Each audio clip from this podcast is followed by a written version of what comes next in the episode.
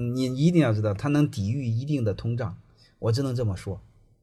如果是那个数字货币的时候，你们一定要知道，全是透明的，啊，所以这些背后你们该该知道的都要知道，而且这些很多事比你想象的快，想象的快得多。而且我再多说一点点，你们都知道，你们要把逻辑很多事都要做思考。我们很多事会发现，你透过现象，你不会往下看。我们有一句话叫。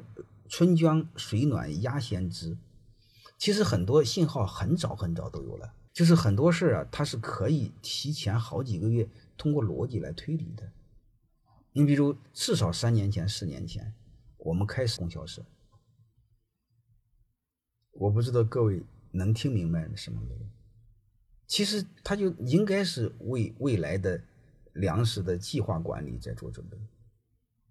所以这些事你们基本上都要知道这些事它是纯逻辑的推理，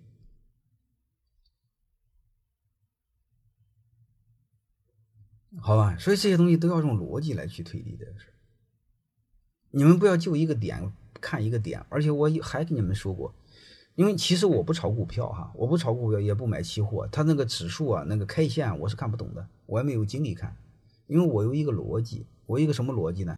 就是我永远看周期，我是几十年、几百年的周期看，我不看眼前的这一两年的机会，这个我不看，我永远看的是周期。历史的大势所趋，是不是一两个人能挡住的？我们是小人物，是挡不住的。你们把这个看明白，该明白的都明白了。为什么黄金涨？就黄金涨，它很简单嘛，就未来不确定啊。不确定的时候，大家会资金保值嘛？你只要未来只要一确定，你会发现，呃，这个黄金就会贬值。这个黄金它的本质，你会发现它是赚不着钱，它是抵御通胀的，嗯，它是个保值的功能。啊，这个是背后是是是这个意思。你我们要看大的东西，这个风太大，所以我又没法说的太多。